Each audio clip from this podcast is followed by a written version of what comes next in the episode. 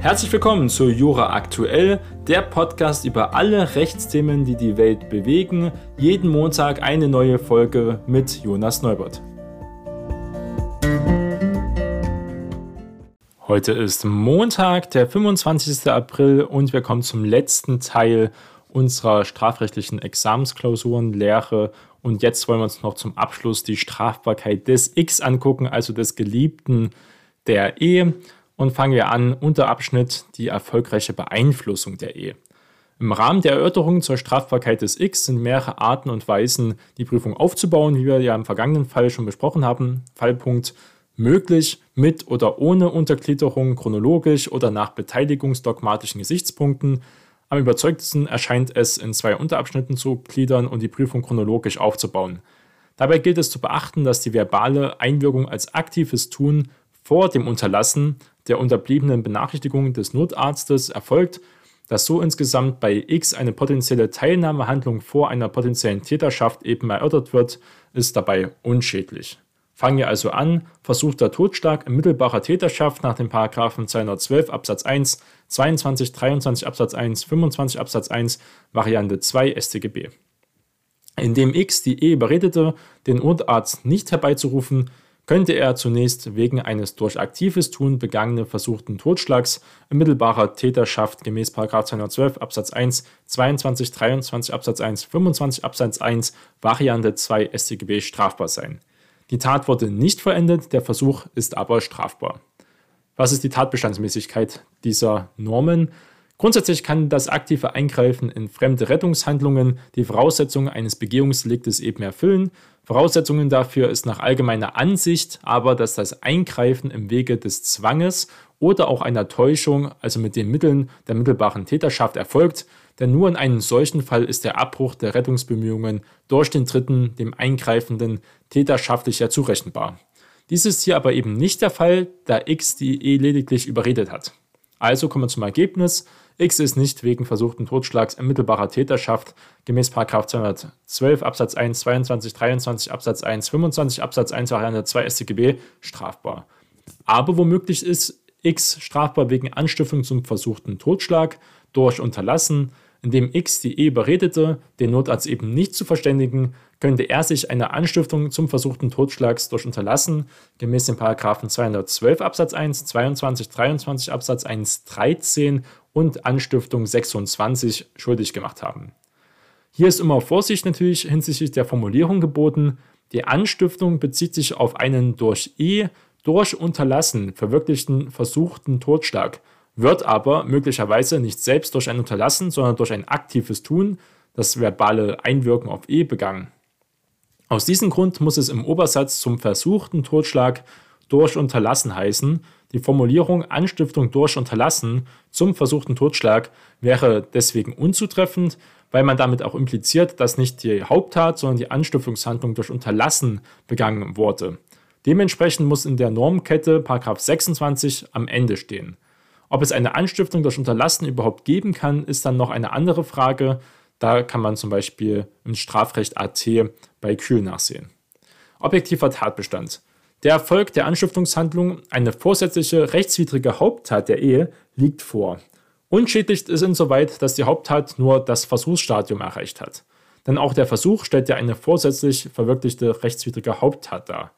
Auch der Rücktritt der Ehe hat ja keine Auswirkungen auf das Vorliegen einer teilnahmefähigen Haupttat, weil sich hierbei lediglich um einen persönlichen Strafaufhebungsgrund ja handelt. Also die Haupttat ist ganz wichtig, Anstiftung muss also vorliegen, kann, eine, kann eben eine Versuchsstrafbarkeit sein.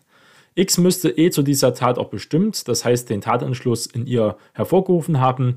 Eine ältere Literaturauffassung bestreitet die Möglichkeit der Teilnahme am Unterlassungsdelikt mit dem Argument, dass es eben keinen Unterlassungsvorsatz gäbe, sondern nur das Fehlen des Entschlusses zum gebotenen Handeln.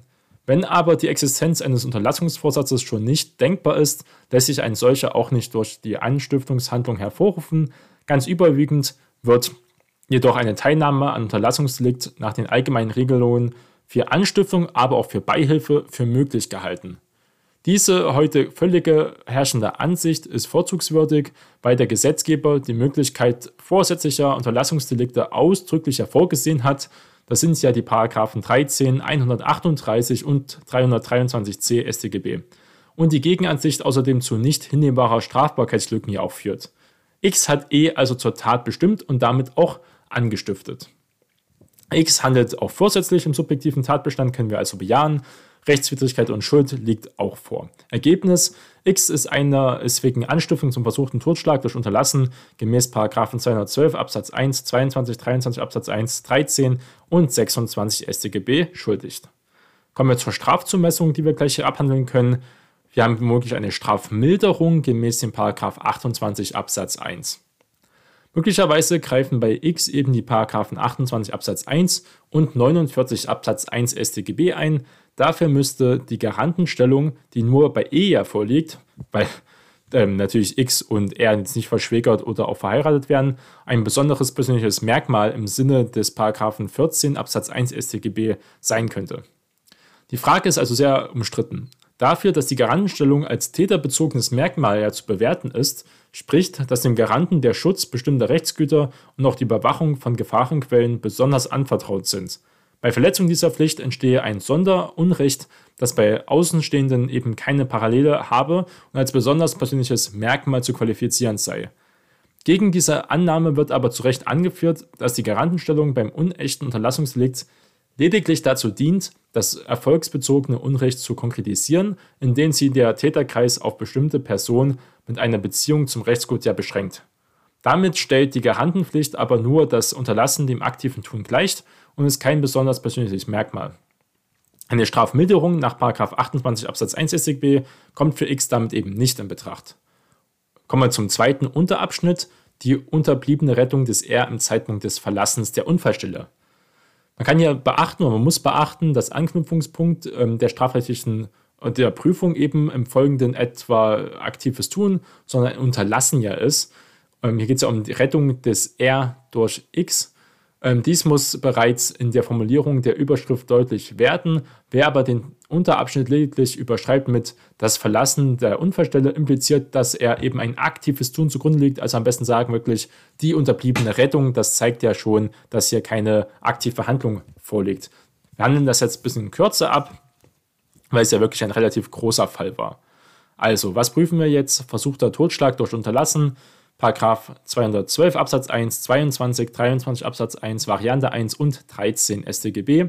Indem X den R schwer verletzt an der Unfallstelle liegen ließ, könnte er sich selbst wegen eines täterschaftlich begangenen versuchten Totschlags durch Unterlassen gemäß den Paragraphen 212 Absatz 1, 22, 23 Absatz 1 Variante 1 und 13 StGB strafbar gemacht haben. Die Tat wurde nicht verendet, der Versuch ist strafbar, also können wir gleich Tatbestandsmäßigkeit prüfen. Schwerpunkt der Vorwerfbarkeit ist insoweit ein Unterlassen. Eine Unterlassungsstrafbarkeit des X scheitert jedoch bereits daran, dass er, anders ja als, seine, als die Ehefrau E, gegenüber R keine Gehaltenstellung innehat und dies auch weiß. Ergebnis X ist nicht wegen versuchten Totschlags durch Unterlassen gemäß den Paragraphen 212 Absatz 1, 22, 23 Absatz 1 und 13 StGB strafbar. Wie sieht das aus mit einer unterlassenen Hilfeleistung nach dem 323c StGB? In dem X nicht Hilfe leistete bzw. herbeirief, beging er eine unterlassene Hilfeleistung gemäß 323c StGB, die ja anders als die versuchte Tötung durch Unterlassen gemäß den Paragraphen 212 Absatz 1, 22, 23 Absatz 1 und 13 keine Garantenpflicht der voraussetzt und deswegen konnte diese auch hier erfüllen muss man eigentlich nur kurz anprüfen. Wir haben ja schon viel über den Paragraph 323c ja auch erörtert ähm, in den Tatkomplex mit E. Dann zum Schluss müssen wir jetzt die Konkurrenzen und das Gesamtergebnis der Strafbarkeit von E und X zusammenfassen. E hat sich ja wegen unterlassener Hilfeleistung gemäß 323c StGB strafbar gemacht. Kann man sich in der letzten Folge anhören. X hat sich zu einer Anstiftung zum versuchten Totschlag durch Unterlassen gemäß den Paragraphen 212 Absatz 1, 22, 23 Absatz 1, 13 und 26 sowie einer unterlassenen Hilfeleistung gemäß 323c StGB schuldig gemacht. da die unterlassene Hilfeleistung hinter der Teilnahme am unechten Unterlassungsdelikt subsidiär zurücktritt, ist X im Ergebnis strafbar wegen Anstiftung zum versuchten Totschlag durch Unterlassen gemäß den Paragraphen 212 Absatz 1, 22, 23 Absatz 1, 13 und 26. Und das war doch ein sehr umfangreicher Fall, muss man sagen. Aber man kann hier auch noch eine, eine Alternativlösung anbieten zum ersten Tatkomplex, den wir besprochen haben. Das habe ich noch extra rausgesucht, weil das angefragt wurde. Geht man von einer Ungleichwertigkeit im Rahmen des Error in Persona aus? Das muss man sich jetzt zurück überlegen, was war nochmal der erste Tatkomplex? Ging es ja um Error in Persona in diesen Bereichen. Wenn man davon eben ausgeht, von dieser Ungleichwertigkeit, wenn man sagt, das Tatobjekt Mensch ist nicht gleich Mensch in der Art her, dass eben die Strafbarkeit des B wegen mittäterschaftlich versuchter Tötung eines tatsächlich nicht vorhandenen Verfolgers gemäß 212 Absatz 1, 22, 23 Absatz 1 und Mittäter mit 25 Absatz 2 StGB ausscheidet, so ist eine Verabredung zum Totschlag, das ist dann 212 Absatz 1 und dann 30 Absatz 2 StGB zu erörtern. Die Prüfung der Verbrechensverabredung gemäß eben 30 Absatz 2 StGB kann auf B auch beschränkt werden. A ist er wegen versuchten Totschlags gemäß 212 Absatz 1, 22, 23 Absatz 1 strafbar. Für ihn spielt die Frage der auch keine Rolle mehr. Kann man hier also mit äh, argumentieren. Sollte man diese Alternativlösung zum ersten Tatkomplex weiter vorantreiben, würde man bei Strafbarkeit des B also prüfen, versuchter Tat, äh, Totschlag in Mittäterschaft. Dann brauchen wir eine Verabredung zum Verbrechen des Totschlags. Der wird ja in 30 Absatz 2 Variante 3 StGB normiert. Durch die Abrede mit A auf eventuelle Verfolger zu schießen, könnte B sich wegen Verabredung zum Verbrechen des Totschlags gemäß Paragraphen 212 Absatz 1, 30 Absatz 2 Variante 3 StGB strafbar gemacht haben. Gucken wir uns den objektiven Tatbestand an.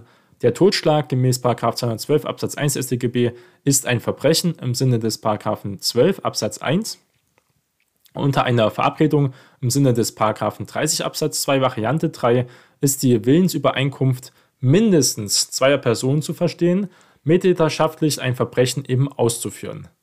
Eine solche Einigung lag vor, insbesondere war sie auch auf eine funktional arbeitsteilige Tatbegehung gerichtet. Die notwendige grobe Konkretisierung der Tat ist ebenfalls äh, gegeben. Subjektiver Tatbestand B handelte vorsätzlich, dann zum Schluss natürlich Rechtswidrigkeit und Schuld. Die Verbrechensverabredung erfolgt rechtswidrig und schuldhaft. Und was kommen wir dann zum Ergebnis? B hat sich durch die Abrede mit A auf einen eventuellen Verfolger eben zu schießen, wegen Versuchsabredung zum Verbrechen des Totschlags gemäß den Paragraphen 212 Absatz 1 und 30 Absatz 2 Variante 3 StGB strafbar gemacht. So viel dazu. Ich hoffe, euch hat diese Sonderfolgen gefallen, die teilweise natürlich immer sehr detailliert waren und ausufernd, aber das gehört mit dazu, wenn man wirklich eine Klausur so konkret besprechen möchte.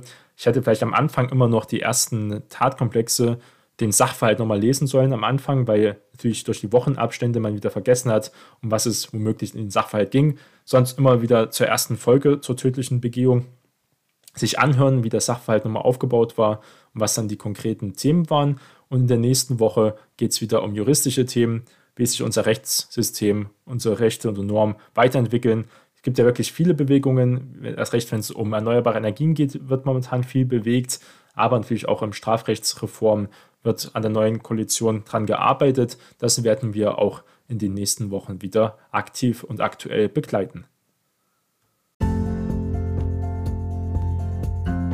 Das war Jura aktuell. Vielen Dank fürs Zuhören und wir hören uns bald wieder.